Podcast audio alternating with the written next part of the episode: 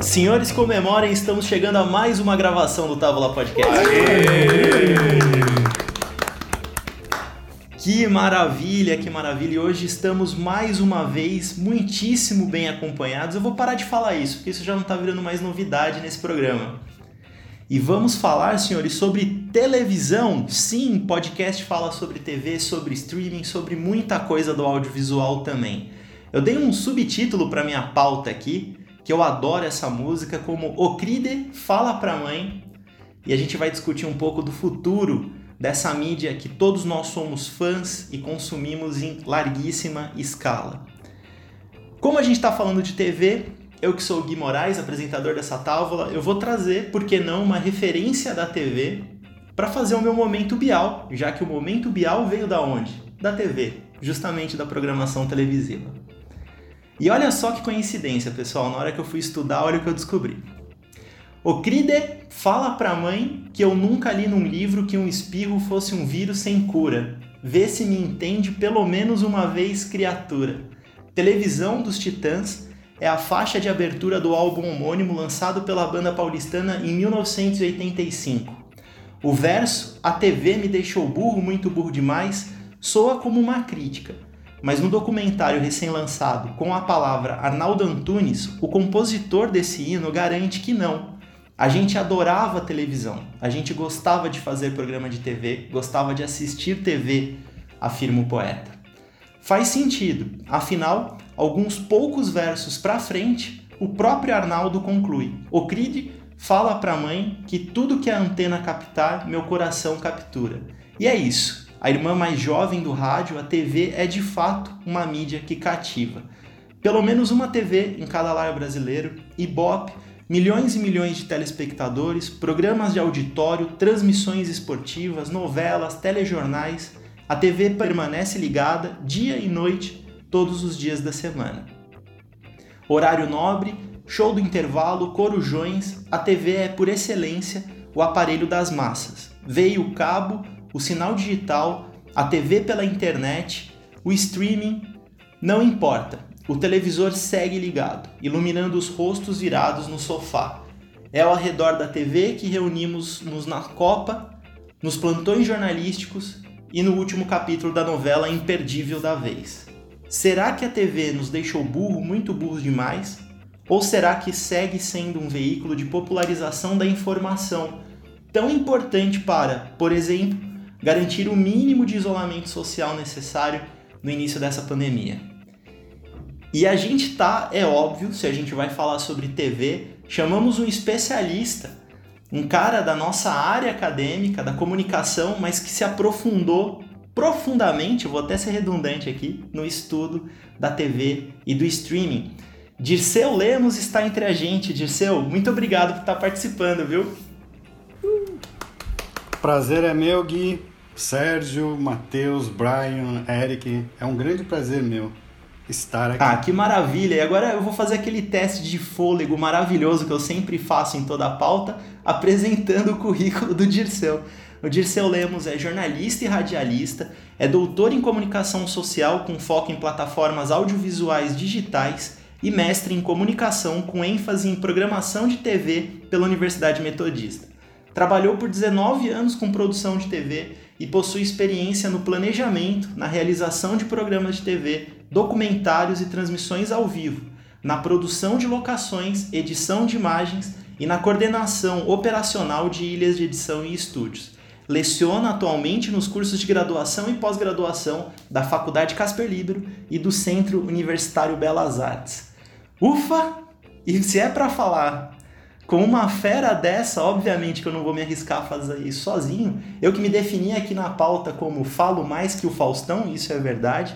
Vim acompanhado do meu professor Eric de Carvalho, que não vê TV, a não ser que seja aquele joguinho do Palmeiras passando na telinha. Fala, Eric.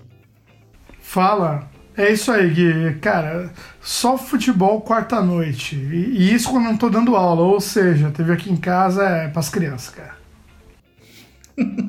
Maravilha, Eric. Se a gente vai falar de TV, mais um do nosso time, Ele, o nosso jornalista que adora passar a história da telinha para as páginas de um livro, Guilherme Bryan está aqui entre a gente. Fala Gui, tudo bom? Tudo bom, eu, ao contrário do Eric, eu assisto bastante TV. Não só TV, como canais de streaming, enfim. Né? E, e não só eu, como a Mari, né? Minha esposa também assiste muito.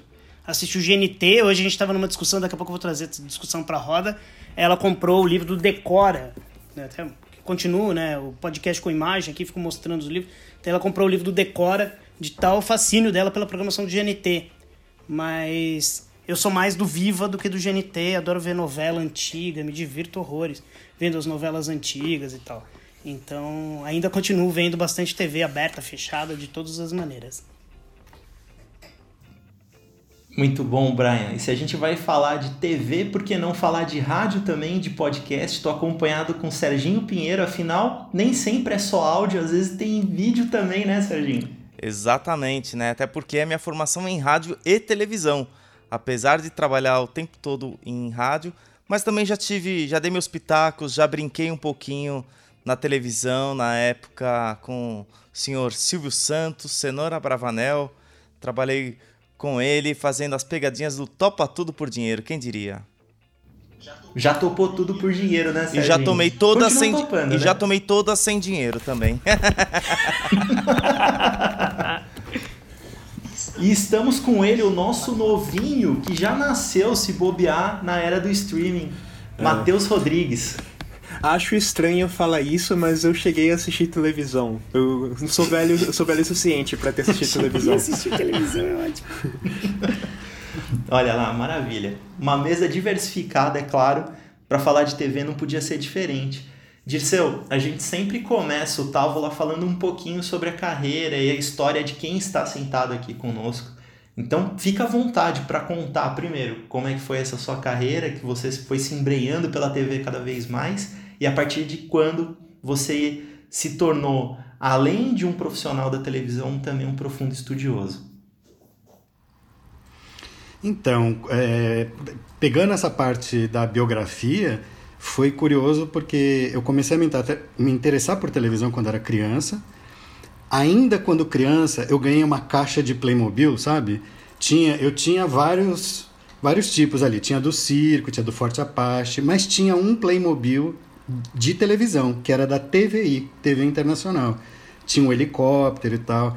Então, nessa época, com 11 anos de idade, eu comecei a fazer é, programas de televisão, desenhava cenário em, em cadernos, eu fazia grades de programação do meu canal fictício, comparava a minha grade por gêneros com os canais de TV aberta da época, então tentava em estratégias de contraprogramação, não repetir os gêneros para pegar público residual.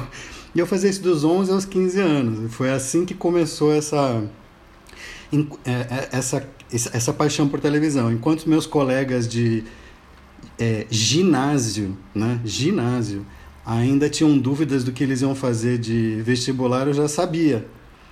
Então, é, é curioso isso. Em Santos saiu a primeira concessão de uma TV lá, né?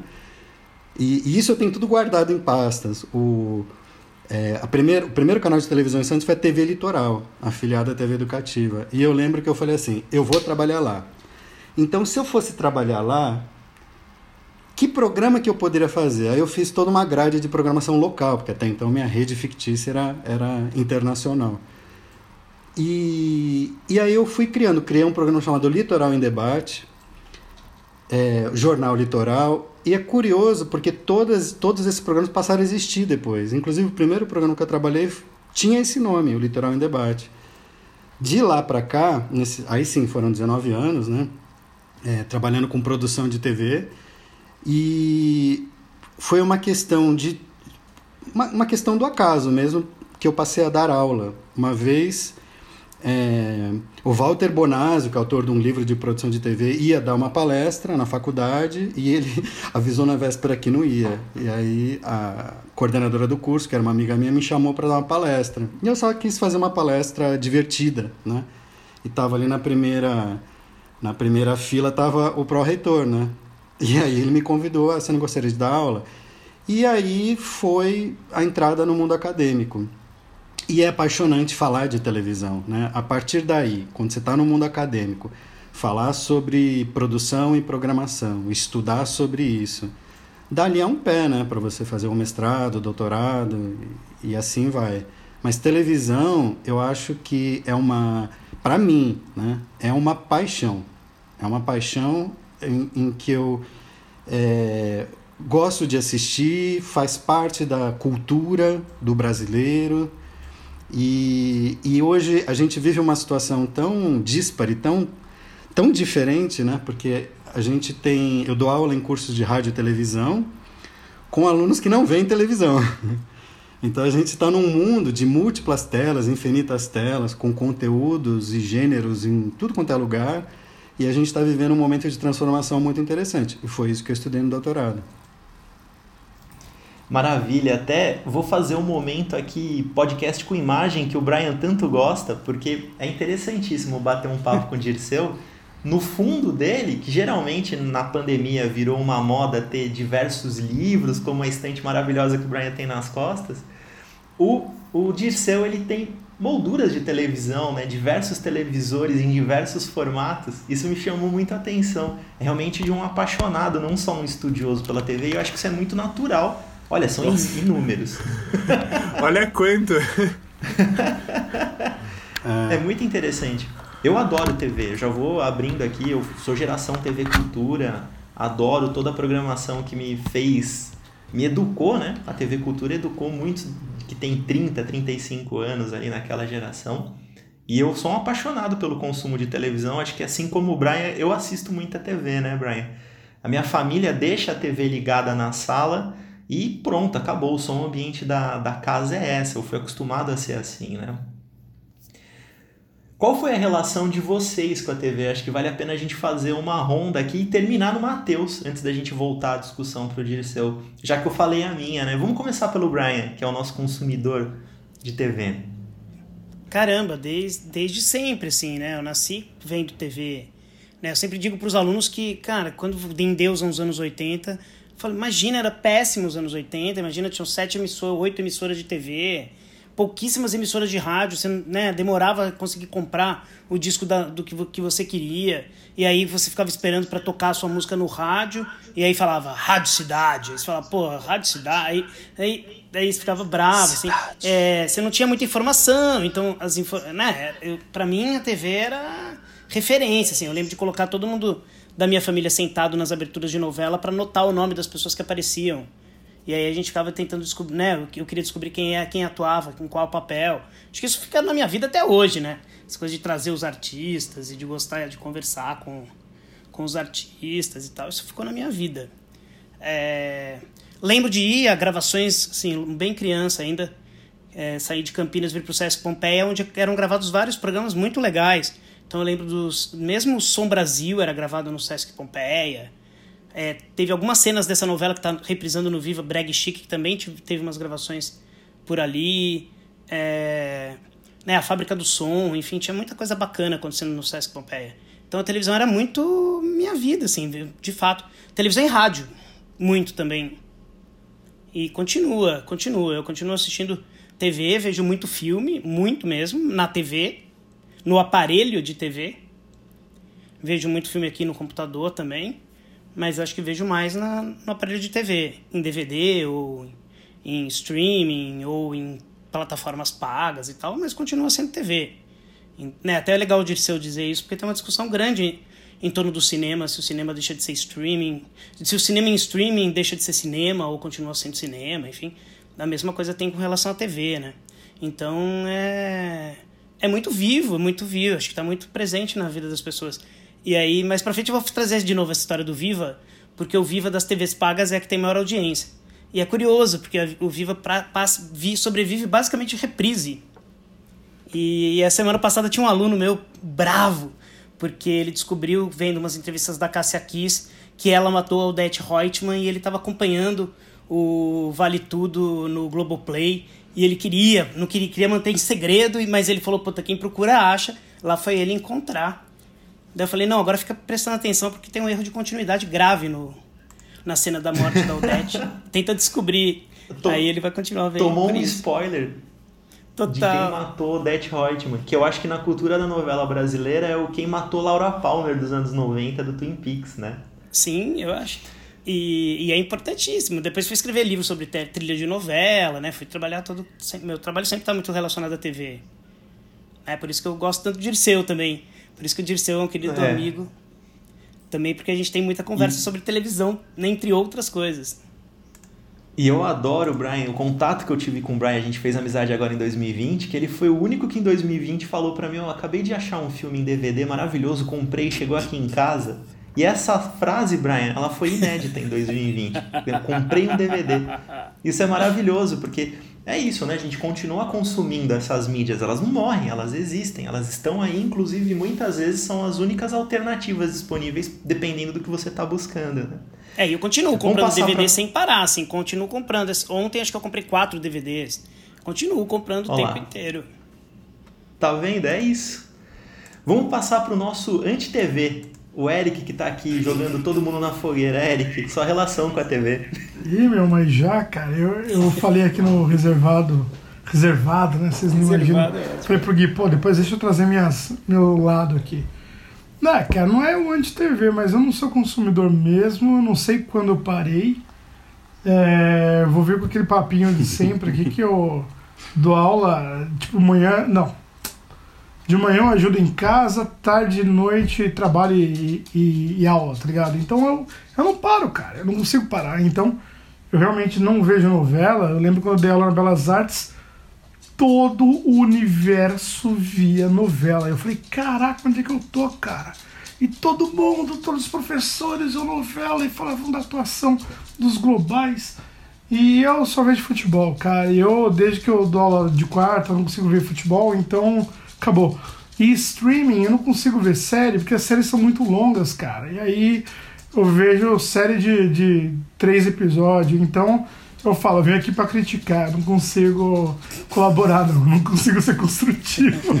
Depois eu trazer minhas perguntas impertinentes aqui. É alfinete. Serginho, você, hein? Serginho, a gente tem um podcast. Você vai ficar falando da sua relação com TV, a gente vai terminar esse nunca, nunca. O áudio para mim é, é minha vida. Mas o meu primeiro contato com a televisão foi Bambalalão na TV Cultura. Gostava demais. Depois, já adolescente, uma série que tinha na, na Globo que era Armação Ilimitada, que eu também adorava. E aí veio Escolinha do Professor Raimundo, enfim, uma série de, de, de coisas que, que eu assisti, assisti bastante. Mas acho que o que marcou na minha vida mesmo com a televisão foi o período que eu ainda estava na faculdade, foi meu primeiro, meu primeiro emprego trabalhando, trabalhando é, é, não, não mais como estagiário, e foi quando eu fui efetivado, fui estagiário, depois fui assistente de produção do programa Topa Tudo por Dinheiro. E foi uma experiência riquíssima, porque apesar de tudo aquilo que se fala hoje do Silvio Santos e tudo aquilo que, que ele que ele faz, que ele acaba falando, enfim, eu, eu aprendi muito com ele. É, tive, tive passagens assim incríveis de a gente montar todo um cenário pensando numa brincadeira Aí nunca era o assistente, era a produtora que explicava para o Silvio na hora como que era para fazer a brincadeira. Olha, Silvio, você vai fazer assim, chama tais pessoas do, do, do enfim, explicava tudo que era para ele fazer, dava o roteiro para ele poder cumprir, e ele virava e falava assim: Olha, não vai dar certo. Caramba, Silvio, claro, a gente montou, a gente testou, a gente fez, tá, tá, tá, tá, tá, tá vai dar certo. Ele, tá bom, se você quiser, eu faço do seu jeito. Se, se não der certo, a gente faz do meu. Tudo bem? Batata. Certeza que não ia dar certo. O cara é um gênio. Ele é um gênio da televisão. Então, é, ele, ele vai realmente vai ficar marcado na minha vida, não só por, por aquilo que cresci, né? Domingo no parque, mas é, o que eu aprendi com ele foi, foi algo que, que realmente é para guardar para a vida toda. Agora vamos na outra ponta. Matheus, sua... Ô Gui, antes de, antes de passar para o Matheus, é, eu queria fazer um comentário da fala do Serginho, que é o seguinte, eu, eu dei uma aula essa semana É, eu, eu, assim, concordo em partes com o que o Eric falou, mas acho que é televisão e cinema e tal, é como pinga. Tá? Quem gosta de beber, bebe, independente de ter tempo ou não. Encontra-se o tempo. É, de verdade, dou muita aula e vejo filme, e o, Eric, o Dirceu sabe disso, de uma maneira doentia, assim. Eu vejo muita, muito filme, muito filme mesmo. É, e consigo tempo para isso. Ô, Brian, eu não sei de onde você arranja eu não sei de onde você arranja tanto tempo, que você lê um livro por semana, você vê quantas séries, não sei o quê. O seu dia tem mais horas que o nosso, viu? Não faz sentido isso. Você sempre tá com um livro grosso debaixo do braço. Você eu, vê eu tenho duas meninas, acabou, acabou. Antes eu não sei se você dorme, não sei qual horário, como é, mas o seu dia é diferente do meu. o, o, Brian, fora que o Brian é uma das pouquíssimas pessoas que eu conheço que lê dois, três livros ao mesmo tempo. Eu acho isso um absurdo. O Brian deve... é, é de uma infidelidade com a leitura. O Brian deve... eu sou monogâmico do livro. Minha relação é até a longo prazo, às vezes. o, o Brian deve ser, deve ser igual o Rafael Venâncio, que, que participou agora do nosso último episódio que também lê pra caramba, produz pra caramba. Eu acho que o, o Brian só dorme duas horas, igual o Rafael Venâncio. Pode ser. e não tenho filhos, né? Como disse o Eric. É, é eu tô gravando o episódio e a Clarinha tá aqui pulando do meu lado, né? Então, Viu? assim vai. É, agora o que eu queria comentar é o seguinte: essa semana eu dei uma aula e ah, perguntei para os alunos assim: falei, alunos, vocês não vão saber. É, vocês não vão saber quem foi Butch Cassidy de Sundance Kid, mas eu tô mais preocupado com a minha segunda pergunta, porque eu vou ficar decepcionado com vocês e comigo, que eu vou me sentir muito velho. Vocês sabem quem foi Butch Cassidy de Sundance Kid? Não, não temos a menor ideia de quem foi Butch Cassidy de Sundance Kid. Ok, eles foram a inspiração pro Juba e Lula. Vocês sabem quem é Juba e Lula? Não, não sabemos quem é Juba e Lula. Aí eu fiquei decepcionado, falei, pô, era a minha infância total, era meus ah, ícones. Agora, pera um pouquinho. Matheus, você sabe quem foi Juba e Lula? É, eu sinto muito, mas eu tenho que decepcionar aqui, menor ideia.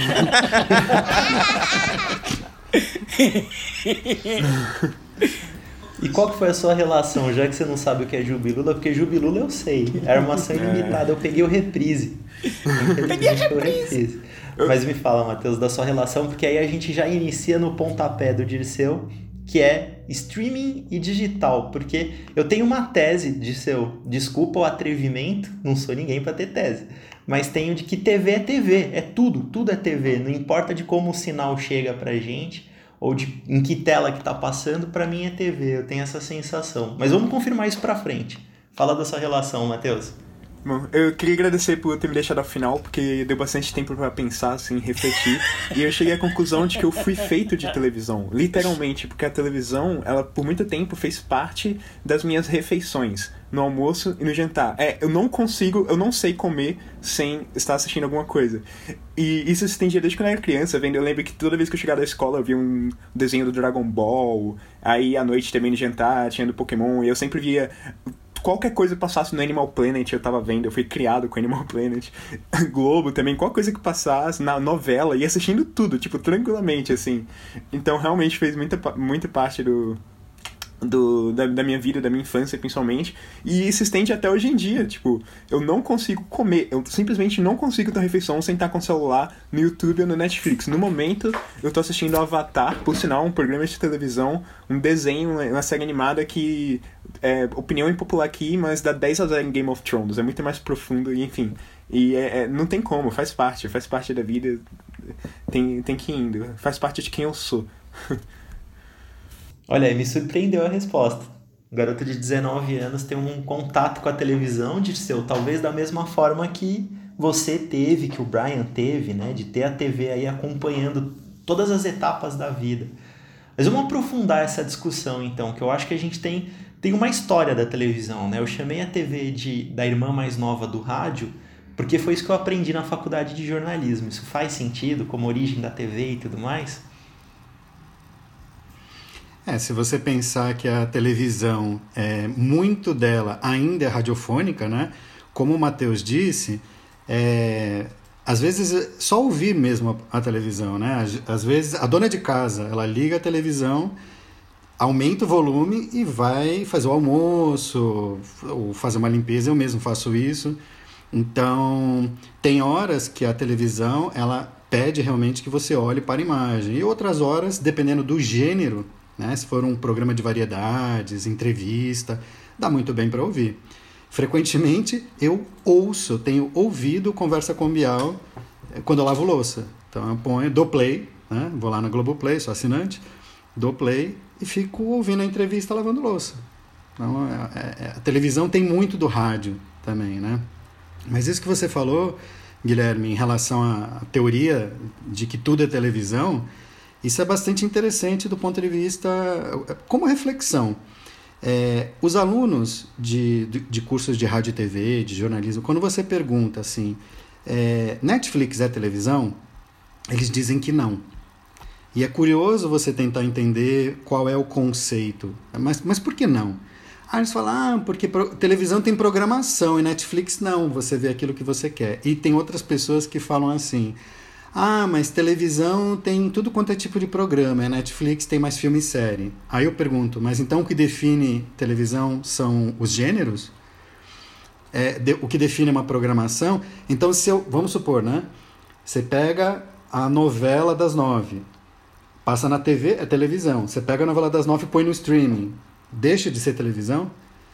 Então essa discussão, e isso também vai para o cinema, também dá para ser assim, né? Porque o cinema hoje, ele é captado com uma câmera digital, ele é montado, né? De forma digital, ele é projetado digitalmente, não tem nem mais película, nenhuma parte do processo.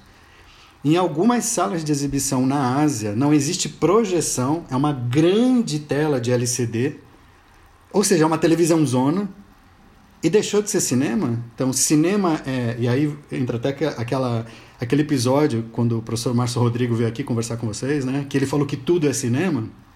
Então, nesse caso, o que, é o cinema? É a sala escura, é o conteúdo, e da mesma forma é a televisão. A Netflix se autodenomina maior canal de televisão pela internet. A gente pode definir televisão de três formas: o aparelho de televisão, né? um eletrodoméstico, ali um equipamento, o canal de televisão, ou seja, um prédiozinho que tem uma antena e emite o sinal, e o conteúdo televisivo. Se você pegar sobre o ponto de vista do conteúdo televisivo, a mesma coisa que passa na TV, de certa forma, é o que passa, que está ali disponível na, no streaming, então tudo é televisão. Mas a gente tem muita gente que acredita e olha com um olhar preconceituoso porque acha que televisão é coisa de velho. E Netflix é coisa mais jovem, assim, porque eu vejo aquilo que eu quero. E tudo é televisão, conceitualmente. E disso aí que eu quero entrar, você já... Que bom que você ouviu o episódio com o Márcio Rodrigo, nosso amigão também, que eu queria perguntar exatamente isso. Então, quando ele fala para mim, tudo é cinema, só muda o suporte, eu concordo completamente. Quando você falou da TV, tem aí que você falou, dos alunos são do gênero, da grade. E aí eu te pergunto, então, com alguma frequência do aula em publicidade primeiro semestre. E eu falo que o negócio da publicidade era muito ligado ao negócio da TV. Então, até o começo dos anos 2000, se tratava de uma indústria quer fazer um anúncio e para chegar à TV ela procura uma agência. Estou olhando o negócio, os negócios, né? Então era isso. Então acho que no Brasil esse negócio da TV é uma metonímia, chama tudo de TV, né? Nos Estados Unidos são TV Station. Não é a TV, então a televisão Globo, a televisão aparelho e a televisão que eu faço. Aí eu te pergunto, cara, não sei se eu posso chamar a TV de criar as grades, porque a grade me parece um, um, um belo mecanismo para inserção comercial de publicidade. E hoje o streaming no geral não tem a publicidade, que parece um grande diferencial. E eu sei de vários streamings que estão querendo incluir publicidade. Me falar disso um pouquinho. Exato. Então, é assim: a... alguém tem que pagar conta. Alguém tem que pagar conta. Então você tem vários tipos de monetização. Né?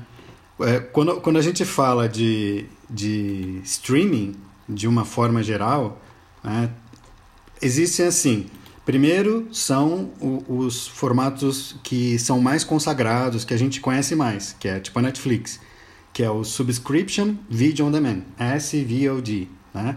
Então, nesse caso, você paga uma assinatura e não tem publicidade.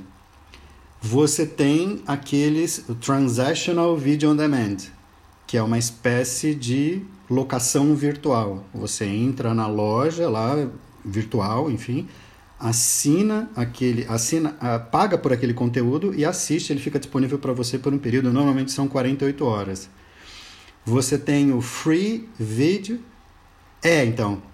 É, é, porque alguns são mistos, né? Globoplay, Look, é, o próprio é, é da Apple, né? Apple TV, você também pode alugar só um conteúdo. É, inclusive a Netflix, quando ela surgiu, né, ela era só uma locadora de conteúdo visual, é, de filmes, ela era só uma locadora. Aí depois que ela fez essa questão das assinaturas tal. Você também tem é, aplicativos, né, é, softwares é, de, dessas plataformas de streaming de free mesmo, que são ah, algumas governamentais, que disponibilizam conteúdo é, livre de direitos autorais. Então, aqui no Brasil, a Dilma, a, a ex-presidente, ia, ia criar uma plataforma com conteúdo livre e grátis para todo mundo. Na Argentina tem um também de filmes clássicos. É, a SP Cine, os, eles têm uma plataforma de streaming com conteúdo para locação, transactional, e conteúdos gratuitos, que você vai lá e assiste.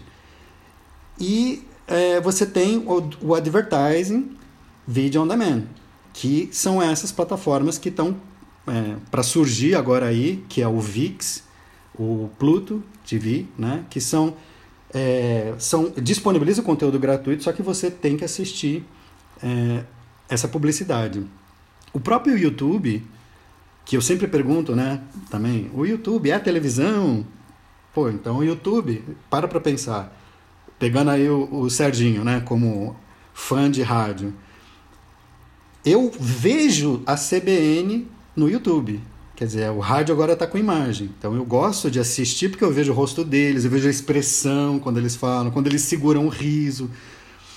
É, e então é, o YouTube é uma plataforma que transmite o rádio ao vivo, de forma linear, tá ali o conteúdo, mas o, o YouTube cada vez mais se aproxima da televisão quando você não consegue mais fazer o, o skip advertising, né, pular a publicidade.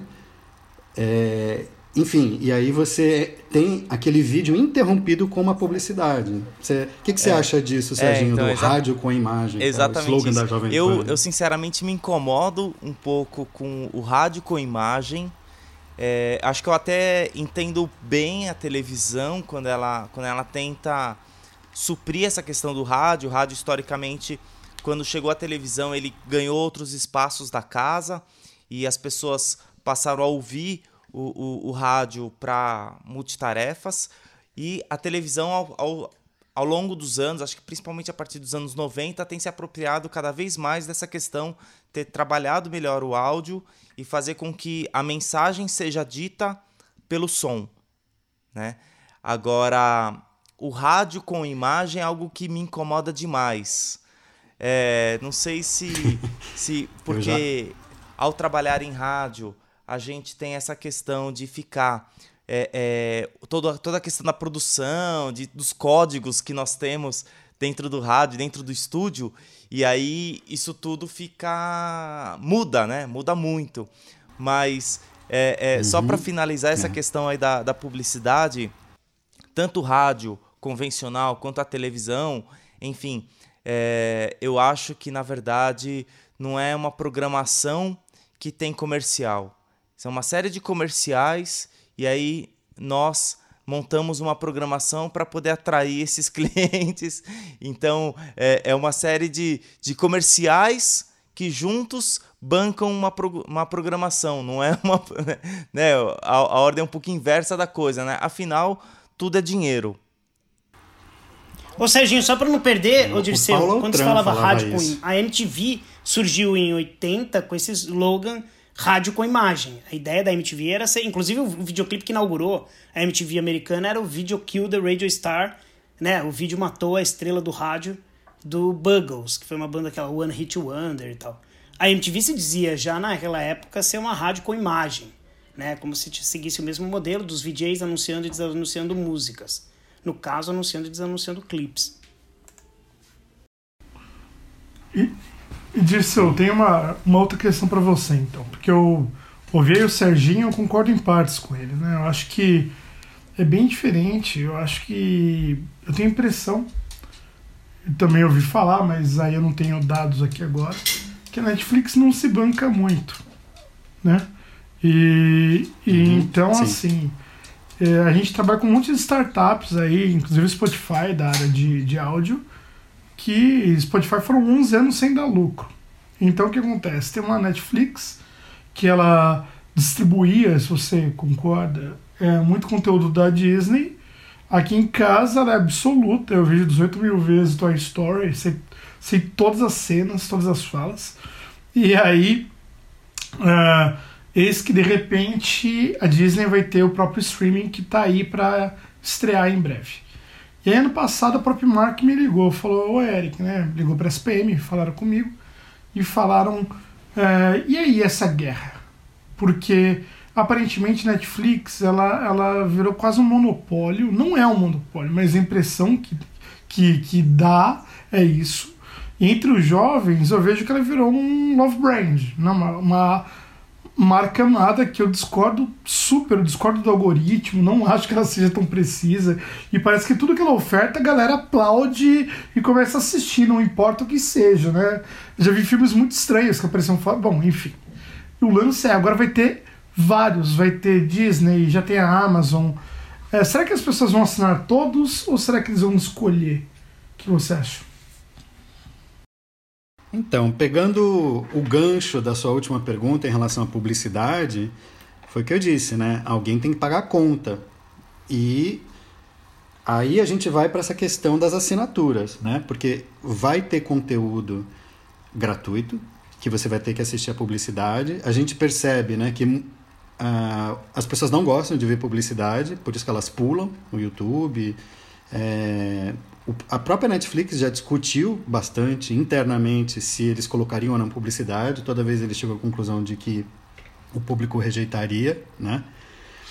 E a gente, é, se, se você for olhar isso que você também falou do, do prejuízo, lucro e tal, né? Até 2003 a Netflix só dava prejuízo.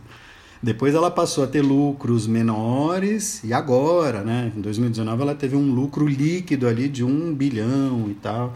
Ela gasta, pelo menos estava programado para esse ano, 12 bilhões de dólares em conteúdo, é bastante coisa. Né? Se você pensar que o, o, lucro ali da Globo dá 14 bilhões de reais, você pega, multiplica ali, né, 12 bilhões de dólares de conteúdo. Quantidade de de dinheiro colocado em conteúdo, incluindo produção original. É muita coisa. A gente tem que pensar assim, naquele no wallet share, né? Quantos por cento eu, quantas plataformas eu sou capaz de assinar ou estou disposto a assinar?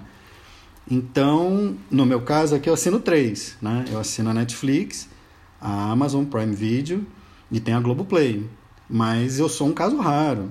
Sim, você pergunta para a maior parte das pessoas, ela tem uma só, o que de certa forma limita. Então, dentro daquele conceito é, publicitário, enfim, né? Content is king, né? O conteúdo é o rei, é, é o que vai determinar o catálogo e... mesmo. Mas eu concordo. Não, não, termina com a frase. Eu, eu concordo uhum. com você eu concordo com você quando é, você diz que as pessoas meio que aplaudem sem ter um, um, outro ponto de vista, né? A Netflix vai lá, lança e as pessoas gostam. O problema da Netflix é que o conteúdo dela, ela precisa de quantidade. E aí tá o X da questão, né? É, tem muita porcaria ali dentro.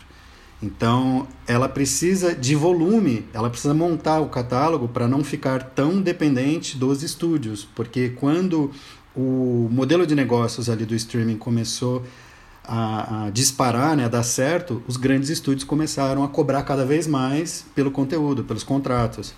E ela ficou refém. A Disney foi um exemplo. A Disney tentou comprar a Netflix, ela né, o, o CEO, o Hastings, falou: não, não quero vender. Então ela falou: então, tudo bem, se você não quer vender, eu vou fazer a minha. E agora você tem um monte delas prestes aí a, a inaugurar.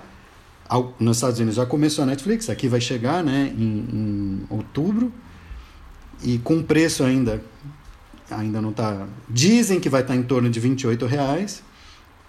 E aí a gente vai ver a briga pelo conteúdo mesmo, né? O que, que as pessoas querem ver?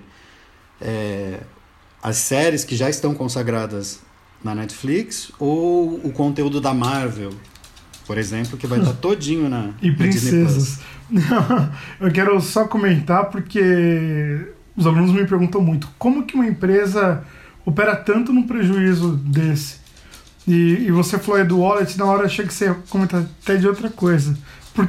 Não, é porque a, a Netflix ela investe tudo que ela ganha Sim. nela mesma. Ela tem uma dívida bilionária ela capta muito recurso em bolsas de valores, em empréstimos, e o que as ações dela começam a cair toda vez que ela não tem um crescimento, porque ela a, o, a sustentabilidade desse modelo de negócio está calcado no crescimento contínuo no número Isso. de assinantes. Cada vez que ela dá uma parada, ela entra em crise e o preço das ações cai. Atualmente, ela. É, por duas vezes, eu me lembro lá em 2018 e agora recentemente, eu acho uma distorção, papel, opinião minha, ela chegou a valer mais que toda a Disney. Grupo Disney, quer dizer, é um absurdo, né? Um grupo com a ABC, com canais, com dois estúdios de cinema, com parques de diversão, cruzeiros, você lá valer menos que a Netflix, assim, não faz sentido, não faz sentido. Mas agora, no, no início da pandemia, ela teve ali uma explosão de assinaturas e o preço das ações disparou. Mas eu não sei se isso vai se manter. Eu acho que não, né? não creio, porque a concorrência vai ser boa. E quem está ganhando é o consumidor. Brian. Mas cada vez mais faz sentido para mim uma frase que é antiquíssima que é o Brasil não é para principiantes. Continuo cada vez acho que faz mais sentido. Eu tô vendo um filme, eu tava vendo um filme agora à tarde com a Glória Pires, que é o Flores Raras, sobre a Emily Dickinson, em que ela diz isso literalmente, assim, o Brasil não é um país para principiantes. E continuo achando isso, acho que isso também faz sentido no streaming. Pensar que a Globoplay teve um aumento de mais de 60% em seis meses, que hoje está faturando 150 milhões de reais, é, é uma coisa que o Viva é o canal com o maior número de é, visualizações de pessoas assistindo na TV paga, é o canal com maior audiência da TV paga. Enfim, isso com uma programação basicamente de novela e de novelas antigas me causa uma uma estranheza, vou dizer, de seu. E teve um aluno, aí também, assim, eu, eu sei, eu assino vários, então não sei, e tenho feito essa pesquisa com alunos também, e tenho visto que todos assinam dois, três canais simultâneos, né? Eu assino Petra Belas Artes, que eu acho incrível, de, só de filmes, né, a Globoplay, a Netflix, enfim. É, e acabo assistindo, assinando várias, assim, simultâneas. Mas eu queria fazer a pergunta sobre isso, assim. Não te cal... e, e aí um aluno me comentando comigo sobre o Vale Tudo, falou assim, professor, é estranho assistir o Vale Tudo como se fosse uma maratonar o Vale Tudo, uma novela da Globo, porque ela não foi feita para isso. E parece e fica cansativo, porque ela não tem essa estrutura, ela tinha a estrutura dos intervalos, ela tinha o, né, o que a gente ensina em roteiro e tal, dos ganchos, os, ga, os ganchos entre os, inter, entre os blocos, os ganchos entre os capítulos, enfim. E aí me causa uma, curio, uma curiosidade disso, e dessa peculiaridade do Brasil, do país apaixonado pela novela. Né? Então, Brian, é, é, que se você for analisar, né, o Viva, hoje ele é o canal com maior audiência, né? É, nesse, nessa última pesquisa, no último relatório, tava, per, perdeu para a Globo News, que era até então estava ganhando, estava em primeiro lugar por causa da pandemia. Mas a gente tem que pensar assim, né? O Viva está dentro de um contexto de TV por assinatura. E a TV por assinatura é nichado, né? Então você tem diferentes públicos. Muita gente é nostálgico em relação a esses produtos que fizeram sucesso e gostam de assistir. Eu fiz uma. Eu dei uma entrevista no foi no final do ano passado, era para um grupo de alunas que estavam fazendo um TCC sobre o perfil de quem assiste novela. E foi muito interessante, porque eu me debrucei dos números, eu fiz uma análise e depois falei para elas. E eu não esperava que o público fosse tão mais velho. O público que assiste novela, ele realmente é assistido por, pelo público adulto. Então isso explica de certa forma o sucesso do Viva, a audiência ainda sólida das novelas. E a gente tem que lembrar, Brian, que a, a, a televisão aberta né, ainda é o, o que está no lar dos brasileiros. 96% de todos os lares têm televisão aberta. A gente tem que lembrar que a TV por assinatura, ali com aquela crise, né, ainda final de, de gestão Dilma, pra, naquele período da crise econômica, começou a cair, a gente caiu de 20 milhões para 13, né? Assim, então a TV por assinatura ela está em queda e também tem uma concorrência aí com o streaming. Então a nossa realidade é, é de múltiplas telas mesmo, lembrando que o, o cada consumidor ele tem um valor X para gastar, a gente não sabe como é que ele vai gastar, né? A Globo ela foi muito inteligente. Quando ela percebeu, lá nos anos 90, antes disso, né? Quando ela percebeu que não tinha saída, ela teria que investir em TV paga ela ser engolida, ela foi lá e fez. Tanto que hoje ela é a melhor distribuidora de canais. Né? Eu adoro o GNT, que nem a Mari. Né?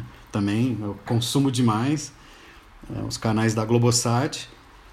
É, e seguramente eles têm assessoria né, de marketing para saber que o futuro está no streaming, o conteúdo não linear, sob demanda né? Conceito de televisão, Raymond Williams, então é fluxo, é, não é unidade. Aqui a gente tem um.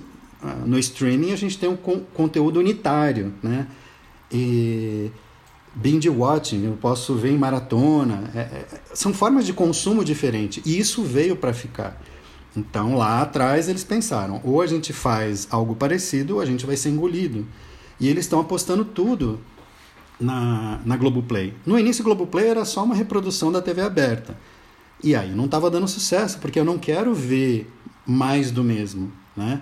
Eu passei a assinar Globoplay porque eu dou aula à noite, eu não conseguia ver a novela, e aí eu exatamente passei a assinar para poder chegar em casa e assistir a novela. Eu dormi uma da manhã para acordar de manhã cedo e dar aula, mas é para ver fora do horário da programação aquilo que eu gosto. Né? E ainda assim, os conteúdos mais assistidos, assistidos no Globoplay, na Globoplay são as novelas. A gente está falando aí e, da. Isso é curioso, né, é, Dirceu? Que as novelas têm uma, uma, visibilidade, né, uma potência gigantesca. Mas o Serginho vai fazer uma pergunta também. Vai lá, Serginho. É, é então, eu quero, quero fazer a pergunta porque a gente está discutindo aqui consumo de novela, consumo de filmes, mas é, várias pessoas que eu conheço que eu não tenho mais TV a cabo eu também tenho, tenho os aplicativos e TV aberta. Mas várias pessoas que eu, que eu, que eu conheço falam, não, eu mantenho porque eu gosto de ver o esporte, eu gosto de, de ter a possibilidade de ver o jornal 24 horas. Então eu, eu queria, eu queria entender um pouquinho isso também, o, o Dirceu. O que, que representa no rádio, pra, falando no rádio especificamente, o rádio jornalístico, né, o rádio que tem, a, por exemplo, a programação esportiva, o rádio mantém praticamente toda, toda a equipe de trabalho. Né? Tem casos de emissoras aqui em São Paulo que só a programação esportiva banca a rádio inteira. Agora, é, como que isso funciona na televisão? Tem a programação de, de, de TV, que, de, de esporte, que não está no streaming. E muita gente mantém o, o canal a, ca, a, a cabo para poder acompanhar o esporte. E o que, que você vê no futuro isso daí vai acabar. O, o, o Eric é um caso desse, mas eu também sou, porque eu gosto da, da TV a cabo muito mais para ver esportes. Quando eu vou na casa dos meus pais, primeira coisa, eu ligo no esporte e fico lá o tempo todo vendo vendo esporte. O que que, o que, que você o que, que você vê isso daí? Eu, eu já ouvi conversas que teria streaming também, é, enfim, não sei, é, foi muito conversa de bar, então eu quero ouvir a sua fala.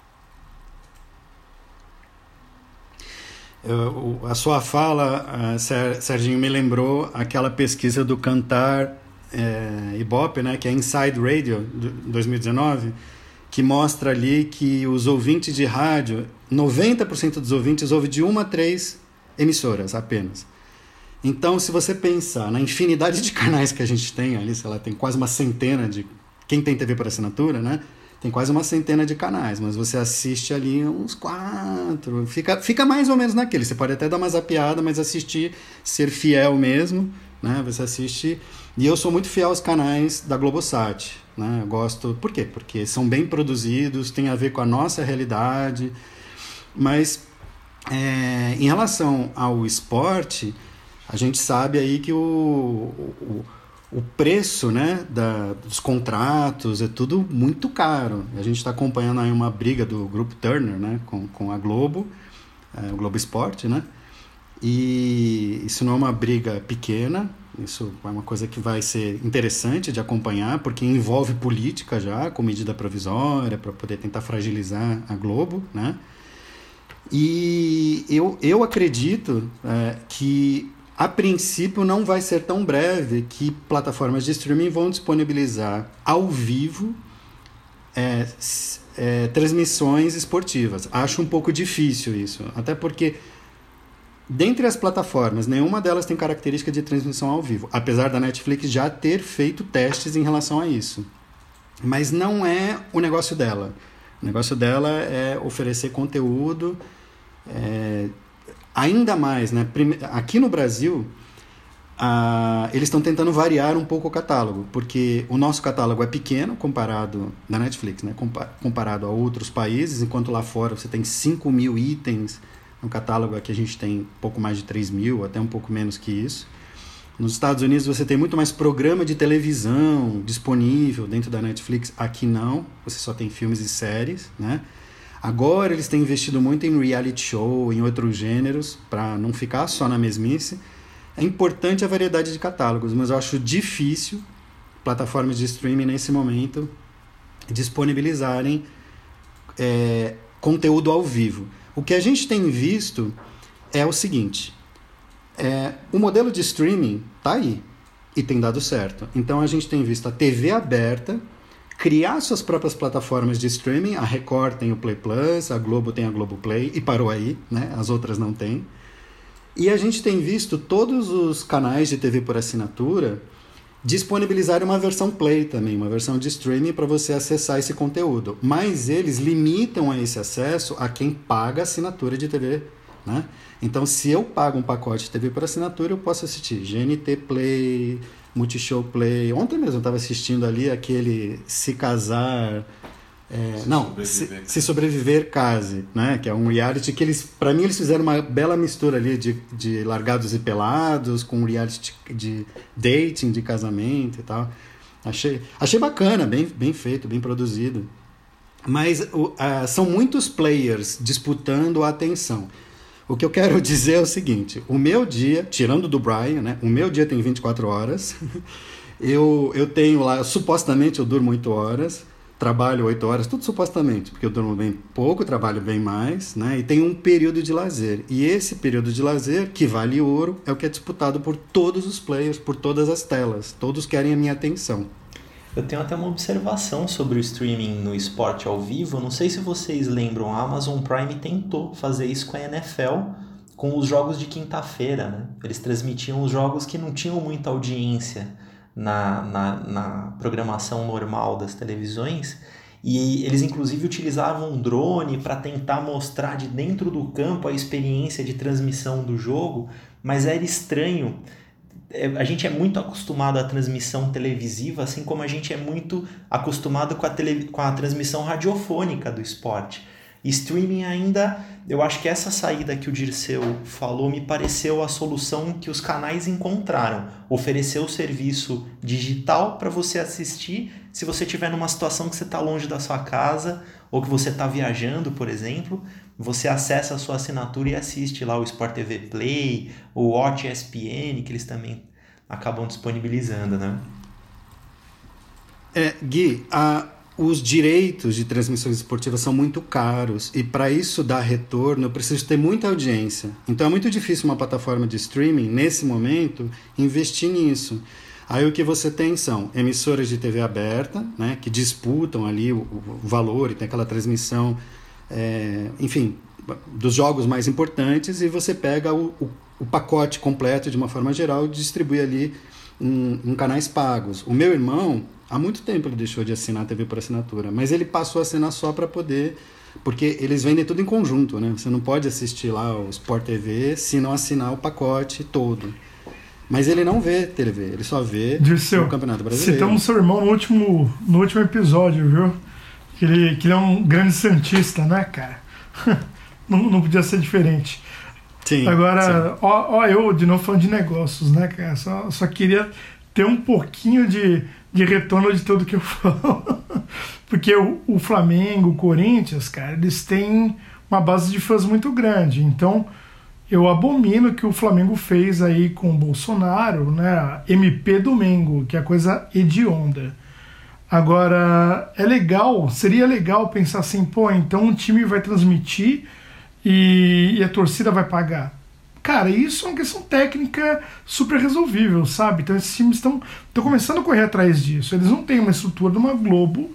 Agora, se eles conseguissem exibir de uma forma razoável, imagina a torcida do Flamengo pagar igual uma assinatura de um, de um Amazon Prime, pagar 5 reais, cara. Os caras vão ter uma grana imensa. Então, eu acho que é uma porta que, que pode rolar aí em breve, né?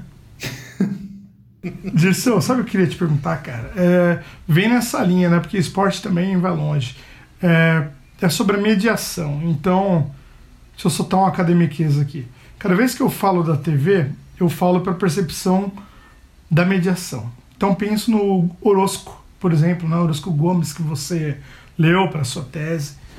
E, a experiência da grade era uma coisa meio gatekeeper, né? Tipo, cara, é isso que você vai assistir.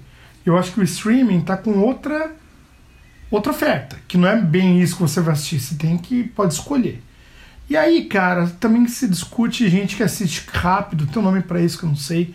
Eu era contra, porque eu sou todo purista, eu desencanei, eu pego o ônibus e começo a assistir no ônibus filme do Coppola. Eu só não tô acelerando ainda, cara, que eu, eu quero manter alguma sanidade. Pô, mas daí e é aí, sacanagem. vou provocar, porque podcast bom tem pimenta. Talvez a TV não acabe, mas eu acho que o gênero novela, como vocês gostam, tá com os dias contados. Porque eu concordo que esse público tá ficando mais velho, talvez não se renove, é, né, não se renove. É, algumas novelas de sucesso elas foram ficando mais rápidas, com, com viradas bem de série. Então, cara, será que a TV como a conhecemos, essa não está morrendo devido à a, forma que o jovem está se acostumando a assistir? Daí comenta e depois quero ver até que o Matheus fala de como que Só vê. vou falar uma coisa antes do Dirceu responder, que é o seguinte: assistir filme do Coppola em Fast é sacanagem, né? Velocidade acelerada ao Coppola é uma sacanagem gigantesca. Não. E- e- É, mas eu não vi em fest não, mas eu vi no ônibus, cara, coisa que eu não fazia também. Falei, ah, foda-se, porque eu não tenho três horas e meia pra assistir, cara. Daí como se assistir em trânsito, fazer o quê? Pô, assiste em partes. Assiste Então, em partes. é, olha, pegar alguns pontos. pegar alguns pontos do que você falou, tá, Eric? Primeiro, é essa coisa, ah, essa afirmação de que a televisão vai acabar. Então, se a gente voltar lá pro início, aquilo que a gente estava conversando com o Gui, não vai acabar. Porque a televisão é tudo isso. televisão não. é, talvez a forma contínua, né, de em fluxo de um programa atrás do outro, num fluxo interminável, também não acho que vai acabar. Talvez seja menos consumido, né? Essa, isso é um mito de que uma mídia vai acabar com a outra. Tecnologias sim acabam, como por exemplo o fax que tem na casa da minha mãe não funciona mais. Mas, é, mas não. Não, a TV eu não acho que vai acabar, viu, Dirceu? A, mane- a forma de mandar. Uhum. É, não, não, eu sei, mas muita gente fala isso, né? E outra coisa, Eric, sempre o trabalho do programador é um trabalho de curadoria, né? Ele vai escolher o conteúdo. Então, a Netflix tem um diretor de programação, que é o Ted Sarandos. É um cara que, imagina, o poder dele, ele tem 12 bilhões de dólares para escolher o que, que eu vou produzir, que conteúdo eu vou comprar. É muito dinheiro, um cara muito poderoso. Talvez, sei lá, ele deve ter mais dinheiro na mão do que um governador, assim, né? do que um prefeito, do que muitos prefeitos juntos, somados. né? É, muito, é muito importante isso. Quando a gente fala é, de audiência, é o que determina aí a verba publicitária, né? em TV aberta, TV paga. E a Netflix ela fez uma pequena deturpação ali, né, na forma como ela quantifica a audiência, que eu acho que isso é até um pouco questionável, quando ela determinou que se você assistir até dois minutos do conteúdo já fica como assistido, Não, está errado. Quantas séries que eu comecei parei, isso não é. Isso vai distorcer totalmente o resultado, né? E ela não divulga os dados de consumo. Ela só divulga quando ela quer, né? Enfim. Então, é, essa questão da. E, e aí, pegando é, o que você falou do, do Orosco, né?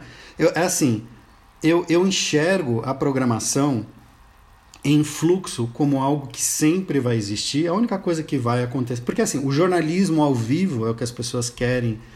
O Boni mesmo, no livro do Boni, ele falava que.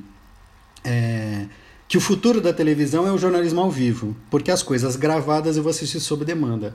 E o Mauro Alencar, autor do livro Hollywood Brasileira, que o Brian trouxe uma vez, eu sentei assim na primeira fileira, fiquei ali que nem fãzão, né? Pedi para ele assinar o, livro. O Mauro Alencar, ele, ele afirmou naquela palestra que já há uma hibridização entre séries e novelas, né? Você vê, ele, ele afirmou que hoje a novela se parece muito com as séries, né? E você vê séries que são verdadeiras novelas. Porque se você parar para pensar, série antigamente era episódio. Né? Lembra aquelas séries que começava o episódio, terminava, beleza. Você podia até inverter a ordem, que não fazia diferença. Aquelas séries mais antigas. Hoje as séries são tipo capítulos, é como se fosse uma grande novela, que, que faz. É como se fosse um grande filmão, partido em pedacinhos, e aí pra, por isso que você quer maratonar, porque é tudo interligado. Né? Então, a, acho que tudo está muito mais é, misturado. A gente tem uma convergência de mídias, uma convergência tecnológica, com várias telas que transmitem todos os conteúdos, e a gente tem ali uma hibridização de formatos, com eles meio que se misturando. E às vezes até difícil de determinar isso, isso é, é aquilo ou. Né? O que é esse gênero? Então, e eu acho esse caos maravilhoso. É, só vou mandar um beijo ah, aqui pro Mauro Alencar, que é meu querido amigo. Então vou mandar um abraço, um beijo para ele. Pro Mauro, quem sabe um dia ele tá aqui com a gente também. Brian, agora é aquela hora que eu falo, temos um programa? Porque eu ficaria mais 24 horas no ar conversando com o Dirceu sobre televisão. Eu adorei esse papo. E eu repito o que eu falo todo podcast, não é mentira, viu, Dirceu? Eu falo isso de coração. Esse é meu episódio favorito a partir de agora. é o que eu mais gostei de produzir e ouvir. Porque a gente tem essa sorte de trocar ideia com pessoas que não só são apaixonadas pelo seu trabalho, como também são apaixonadas por aquilo que elas estudam. E não tem nada mais bonito do que você ouvir um pesquisador, um professor falar sobre aquilo que ele estudou. Até achei interessante, eu queria fazer uma volta sobre alguns comentários que eu fui segurando para não estragar o debate, que estava uma aula, mas engraçado o Serginho não gostar de rádio com imagem, porque, por exemplo, eu também adoro a CBN, Dirceu. Para mim é a rádio do meu carro, assim, eu escuto ela o tempo todo. E eu sou muito fã da Tatiana Vasconcelos, do trabalho que ela faz no, no estúdio CBN. E ver a Tatiana Vasconcelos como maestra levantando o programa, para mim, Serginho, que não, não tive experiência de trabalhar no rádio, é um bônus é maravilhoso ver aquela cozinha sendo feita, né? o prato sendo preparado e aquilo chegando até a nossa mão. Acho que é essa saída da tela e é interessante o Dirceu nos provocar, mostrando um pouco dos bastidores, que, poxa, vocês fazem o podcast, por que, que vocês não divulgam também os vídeos, né? Não sei, Brian, talvez você foi aí o nosso pioneiro nessa ideia de fazer as indicações com imagem. Quem sabe um dia a gente não chega no YouTube um dia a gente não chega também na imagem. E assim como a Tatiana Vasconcelos, a gente não vê aqui o Eric fazendo o maestro durante a produção do Távola. Isso aí eu me vi reclamando o tempo todo, cara. É, o, o, o, que me, o que me incomoda, na Vai verdade... ser o Chico Lang do Távola, vai ganhar o apelido Nossa, de Chico Lang do Távola. Só falta ser corintiano também. Talvez no fundo, talvez no fundo do coração ele seja um pouco. Mas o, o que me incomoda efetivamente no, no, no rádio com imagem é. Eu acho que o rádio tem uma magia do som, da produção. E, por exemplo, a Tatiana Vasconcelos, quando ela está lá é, é, apresentando o programa, ancorando o programa na CBN, é maravilhoso poder vê-la. Mas quando entra uma reportagem é, quando eu tenho uma, uma, um repórter que, que vem de fora, num, sabe, para cobrir um, um caso mais rápido, e aí a, a, aquela agilidade do rádio, que é o, a alma, que é aquilo que o povo do rádio mais venera, fala assim, poxa, nós conseguimos fazer isso, nós conseguimos cobrir tal evento. Eu, por exemplo, em 2000 e 2009, quando houve 2009 2010, quando houve um apagão, eu na época andava de moto e saí de moto por várias regiões de São Paulo, entrando ao vivo na rádio. E isso é, é, é, era maravilhoso. Não conseguiria produzir isso se eu tivesse o rádio com imagem. E aí eu fico pensando exatamente no telespectador do rádio, que está lá acompanhando com imagem.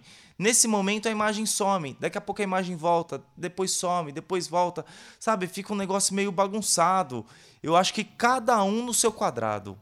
A televisão faça bem televisão o rádio faça bem o rádio, sabe? Então, da, me, da, da mesma forma que tem a Netflix, que eu tenho lá uma infinidade de, de, de opções para poder assistir da forma que eu quero, consumir, é, maratonar, enfim, também tem no rádio. Tem o podcast que é exatamente para isso. É, tem um grande pesquisador da USP, que inclusive espero né, que seja meu, meu orientador no, no pós-doc, que é o Eduardo Vicente, que ele, ele tem um texto que fala exatamente o podcast é o Netflix do áudio, é o Netflix do rádio.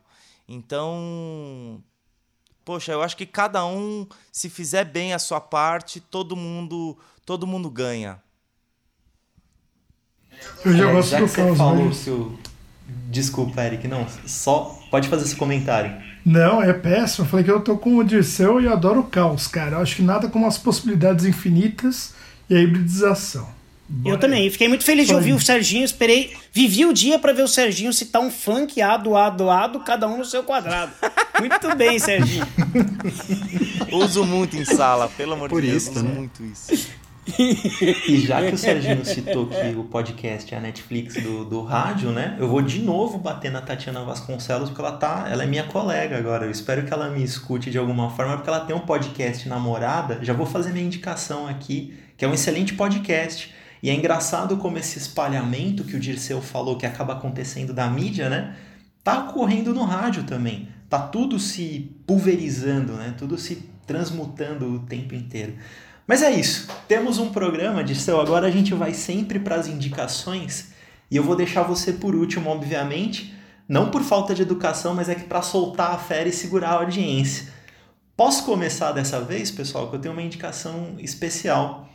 Um pessoal entrou em contato comigo pelo Instagram. A gente está chegando nesse ponto, eu estou ficando muito feliz.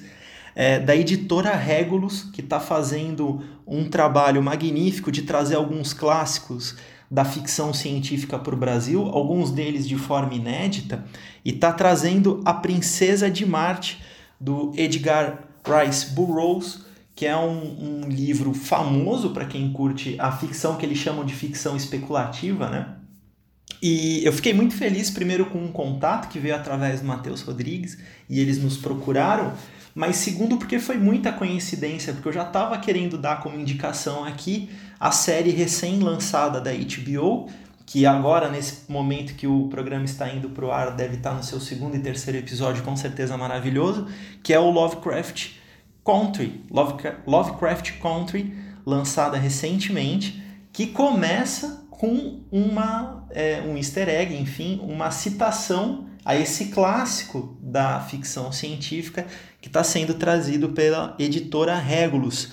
E aí, só para complementar, eles estão com uma ação no Catarse para trazer, enfim, essa edição com todo o luxo da forma como ele merece. Então a gente vai disponibilizar o link. Até agora eles já arrecadaram 23 pessoas para apoiar esse projeto, ainda tem 50 dias restantes. Eu acho que é sempre legal defender a editora, como a gente conversou com o nosso querido Marcos Benucci, defender o livro nesse momento que o livro é tão atacado, né? Então, por que não?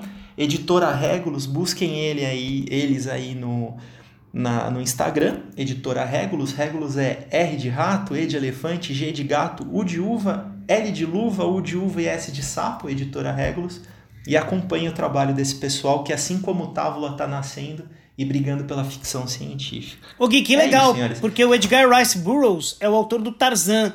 E é legal saber que o autor do Tarzan tem um livro de ficção científica que é pouco conhecido e que essa editora está lançando. Que legal.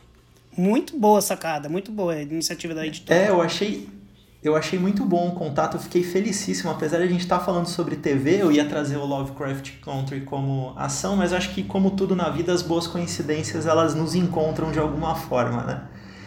Quem é o próximo? Vamos pro Brian? Não, o Eric. Bra o Eric. Vai lá, Eric. aqui, ó. Vai lá, Eric. Beleza, eu vou ser rapidinho.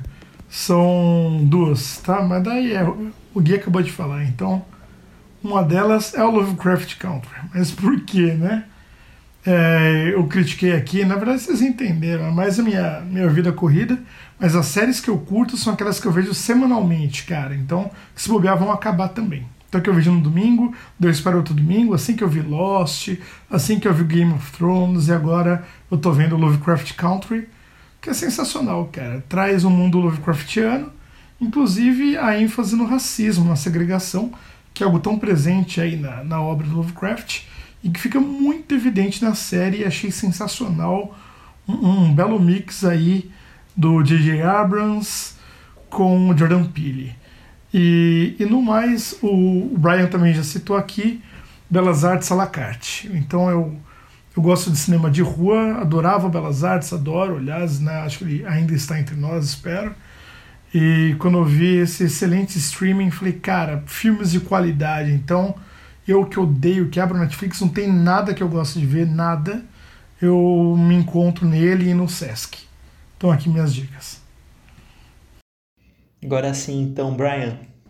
É, eu tô. Eu, tô, eu sempre queria aquelas é, sessão do que eu gostaria de ler. Não vou dizer o que eu tô lendo primeiro, depois vou colocar o que eu gostaria de ler e ainda não li e me sinto com vergonha de não ter lido. Então, por conta do nosso episódio anterior, eu comprei esse livro, estou fascinado por ele, que é Quando é Dia de Futebol, do Carlos Drummond de Andrade, que é um livro bem legal de futebol, estou encantado com ele. Aí, é, também estou terminando de ler, são dois livros de uma poetisa matogrossense que mora em São Paulo, que chama Riane Leão, e os livros dela são incríveis. É, um chama Tudo Nela Brilha e Queima, e o outro chama Jamais Peço Desculpas por Me Derramar. São lindos os poemas dessa dessa poeta incrível, que é uma professora, poeta, enfim, de Cuiabá, nasceu em Cuiabá e mora em São Paulo. Sensacional. E tô lendo um outro livro que é que tem a ver um pouco com o que a gente está falando e tal, mas que eu acho incrível, ele que chama O Mundo da Escrita, que é de um professor é, de Harvard chamado Martin Pushner, Como a Literatura Transformou a Civilização. Continuo mostrando os livros aqui. Aí tem um que eu acho que é bem tem tudo a ver com o que a gente está falando. Esse sim, tem tudo a ver com o que a gente está falando. Eu comecei a lê-lo, não acabei ainda, mas tô, gostei muito quando eu comecei a ler, que chama New Television, de um autor chamado Martin Schuster, que é da Universidade de Chicago, da Aesthetics and Politics of a Genre. Muito bom. E aí o que eu queria, que eu me sinto na vergonha... Ah, tem um aqui, que eu acho que é, tem tudo a ver com a gente, para quem gosta de podcast e tal, do Lúcio Luiz, organizado pelo Lúcio Luiz, se chama Reflexões sobre Podcast. Eu e, minha, eu e minha tendinha, né? E aí o que eu tenho vergonha de nunca ter lido, mas acho que eu tenho obrigação de ler, é esse do Philip K. Dick, Android Sonho com, os, com Ovelhas Elétricas. Que é uma pergunta. Nunca li, sempre tenho vergonha de não ter lido, então tá aqui para um dia eu ler. Quem sabe agora falando isso, eu... aí o Matheus tá mostrando, quem sabe eu per, né, assuma a minha vergonha e leia de uma vez que a geração mais cinematográfica aí conhece como Blade Runner, né? Blade Acabou Runner. ultrapassando o título do livro. E Brian, também tem sua pesquisa, seus livros, né? O Teletema, volume 1 e 2, que também acho que são indicações maravilhosas para a gente fazer nesse programa. Poxa, muito obrigado. É, o 2 a gente está terminando, o 1 um, é, já está aí, já faz quase, quase dez, é, uns 6 anos, 7 anos que foi lançado e agora a gente está negociando para virar uma série. Tomara que dê certo. Maravilhoso. Então busquem Guilherme Bryan Teletema.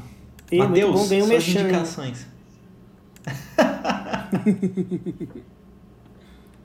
bom, uh, acho que minha recomendação né, vai ser...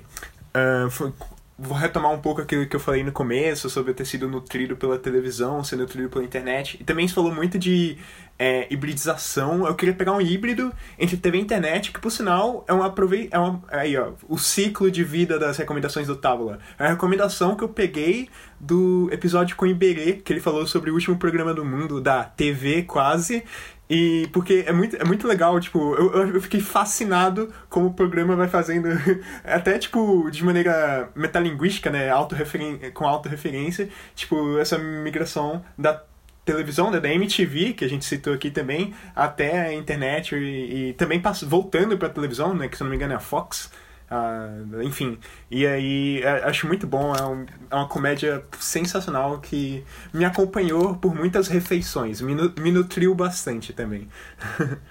Matheus, você falou da TV quase de refeição, você já assistiu Larica Total? Tá na fila, tá na fila. Larica Total e Overdose, tá na fila. Cara, assista a Larica Total, que foi produzido pro Canal Brasil, né? Com o pessoal da TV Quase, muitos deles são roteiristas. Cara, é uma das coisas mais geniais que eu já maratonei na vida. Porque eu assisti, infelizmente, já pelo YouTube, eu não peguei na parte da televisão. Assisti. Serginho? Bom, é, a minha indicação é. Uma delas, ela é, é bem. É bem para relembrar um pouco da televisão, logo no início do, do episódio, o, o Brian comentou da TV da Tribo. E, putz, é, é, acho que vale a pena buscar. É, e esse episódio, já que nós começamos com, com Titãs, a primeira aparição dos Titãs na televisão foi no programa TV da Tribo do. Como que era o nome do apresentador? Agora me fugiu da cabeça, tô tentando procurar aqui. O Tadeu Django. Tadeu Django, Django, Tadeu Django, que é dono da Academia de Filmes, que produz filmes publicitários, enfim. Tadeu Django. Exatamente, videoclipes e, e tal. Videoclipes, exatamente. E eu queria é, provocar aqui numa, numa brincadeira que eu tenho reparado bastante com, com a Ana Clara, porque ela. Eu, eu comprei uma, uma, uma coleção de, de livros de contos infantis e aí chegou agora Alice nos no País das Maravilhas. E eu comecei a, a, a ler o livro para ela, o livro é todo animado tal. E num determinado momento que vem o texto, eu lia para ela, mas cadê isso daqui no desenho, papai? Mas cadê isso daqui no desenho? E aí eu fiquei pensando, poxa, ela nasceu exatamente com a linguagem da, da televisão, né? Vendo o, o, o desenho animado. Eu, quando era criança, eu comprava o livro animado que vinha a historinha em fita cassete. Então eu via a historinha e ia, mesmo sem ler tal, eu ia folheando por conta, acompanhava o desenho com a paisagem sonora, tudo aquilo que tinha na, na historinha. E aqui eu vou contando, é só a minha voz, é só a minha narração.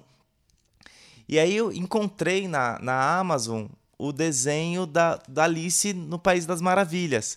E aí ela fica viajando então ela pega o, o, o desenho lá, acompanhando na televisão, puxa o livro e fica folheando, acompanhando a história exatamente como conforme tá. Então eu acho, acho bacana essa, hibridiza, essa hibridização é, midiática, até pensando na questão educativa, né? Então é, reparei muito. É, eu sou separada, essa vez que a Clarinha tá, tá comigo, e, e, tem sido muito bacana fazer isso com ela nesses dias. Inclusive nesses dias que tem feito muito frio. Chegou frio em São Paulo. que maravilha, Serginho. Maravilha. Nada melhor do que contação de história. Agora vou soltar a nossa fera, como eu sempre digo, nosso convidado, Dirceu Lemos, que quero reforçar. Obrigado por estar aqui, viu, Dirceu? Eu tenho essa sorte de conversar com pessoas maravilhosas a cada programa aqui do Távola e eu saio com vontade de ter aula com vocês, né? Porque eu adoro comunicação, estudei comunicação. Então, se a gente não se cruzou, eu não fui aluno, pelo menos eu tive essa sorte de trocar um papo com você e receber essa aula. É um prazer estar aqui, conversar com vocês, um bate-papo inteligente, né? É, poder trabalhar todos esses aspectos. Eu aprendo muito com vocês, porque eu já venho ouvindo o Távola antes, eu ouvi esse programa de Berê, que foi ótimo, o do Márcio, e tem alguns aqui que eu já comecei, né? Eu, eu, eu faço assim também, eu começo a ouvir o, o, o podcast, paro um pouquinho, porque eu ouço principalmente em faxinas e, e louça, né?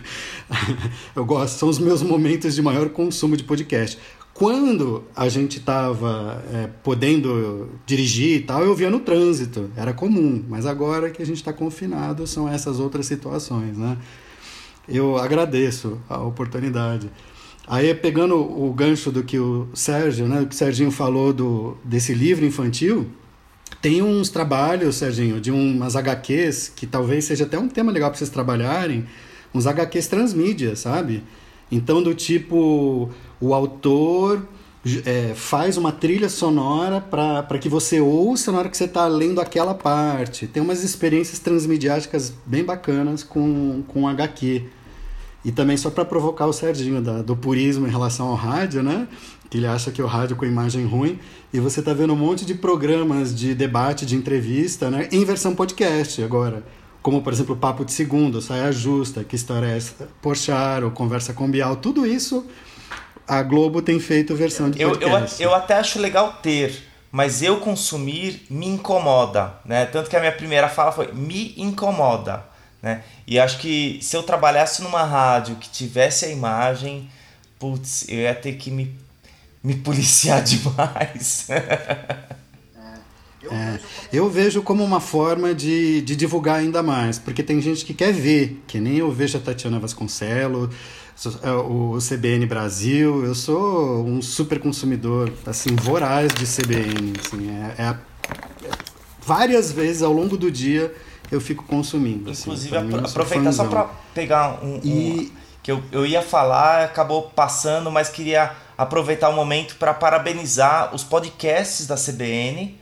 Inclusive são produzidos por uma grande amiga, putz, anos, a Priscila Gubiotti, que ela entrou na CBN exatamente para cuidar desses podcasts, produzir os podcasts e expandir os podcasts na CBN. Então, parabéns, Priscila Está sendo um trabalho muito lindo. Então, pegando o seu gancho, eu vou fazer algumas indicações.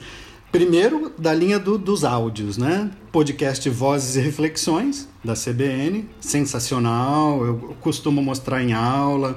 É, é um show de produção, de documentário, de sonorização, são ótimos, né? É, dessa, do, do áudio, esse e eu gostaria de indicar o Café da Manhã, da, do Grupo Folha de São Paulo. Tem no Spotify, imagina, no café da manhã. É, é assim. É o, é o que eu mais me aprofundo, é o que eu gosto, que eu admiro, sou fã deles. Teve uma troca agora de apresentadores, né? Mas, do apresentador, mas enfim, manteve a qualidade. E eu queria fazer algumas indicações do vídeo. Nesse momento agora de quarentena, a, que foi um grande desafio para as emissoras de televisão produzirem dramaturgia, né, você vê que os programas de entrevista continuam, só você dividir tela e o negócio vai em frente. Mas dramaturgia não é. Então eu queria indicar aqui o Diário de um Confinado, que está disponível na Globoplay, com o Bruno Mazeu, que foi todo gravado, ele, a esposa dele, que é a diretora da série, a Joana, né? E o, o diretor de fotografia que fez câmera e luz, que ficou morando no apartamento deles pelo período da gravação da série, com uma única câmera. É, é muito interessante o case de produção, mas a, o resultado final é parece que é, foi uma série tradicional, assim, feita com toda a produção possível. Muito bom mesmo, né? Amor e Sorte, que é a nova série é, produzido também remotamente. Então a Globo mandou kits de equipamento para duplas de atores ou casais e eles fizeram a gravação de tudo remotamente. Então eles fizeram a própria luz, a própria câmera.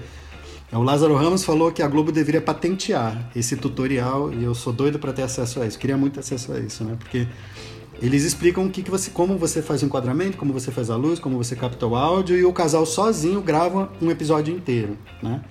O Sinta-se em Casa, do Adnet. Aí tem uma linguagem um pouco diferente do, do Diário de um Confinado, até o acabamento mesmo, né? Que ele grava com o celular dele, mas enfim, são, é, é o texto bom do Adnet. É, sala, do, sala de roteiro do Fernando Meirelles, que foi uma experiência, por enquanto só tem dois, dois episódios, né? Ali, mas há uma crítica é, ao, a, a, uma crítica política ao que a gente está vivendo e eles fizeram assim usando o Zoom mesmo, dividindo a tela. Foi, foi interessante como experiência.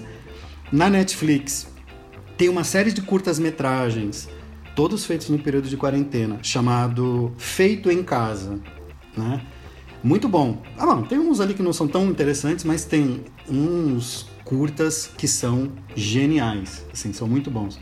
E para fechar, que a minha dica é bem é, longa aqui, é como a gente está em período de eleições norte-americanas, eu queria sugerir, e, e eu fico surpreso quando eu percebo que muita gente não conhece, o documentário Privacidade Hackeada, que conta a história da Cambridge Analytics, né, com mostra quem é o Steve Bannon, mostra tem um pedacinho que mostra dele aqui ajudando, né, a família Bolsonaro nas eleições e, e é um é um, é um documentário necessário para a gente assistir agora. A gente está em ano de eleições né, municipais para poder entender o que está por trás da manipulação das redes sociais por meio dos políticos. Enfim, meio que é, deveria ser obrigatório para todo mundo assistir esse documentário. Eu não falei que eu ia soltar a fera? É a fera, não tem jeito. Tem indicação de quem entende é sair com uma lista de consumo, de leitura e de assistir e de tudo mais que a gente pode fazer aí nesse final de semana que se segue.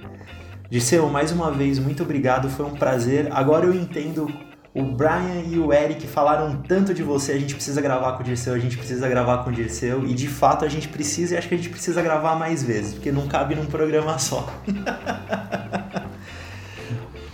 Foi um Maravilha. prazer. Senhores, o Távola é um podcast produzido pelo Távola Co, com edição da MS Produção Sonora.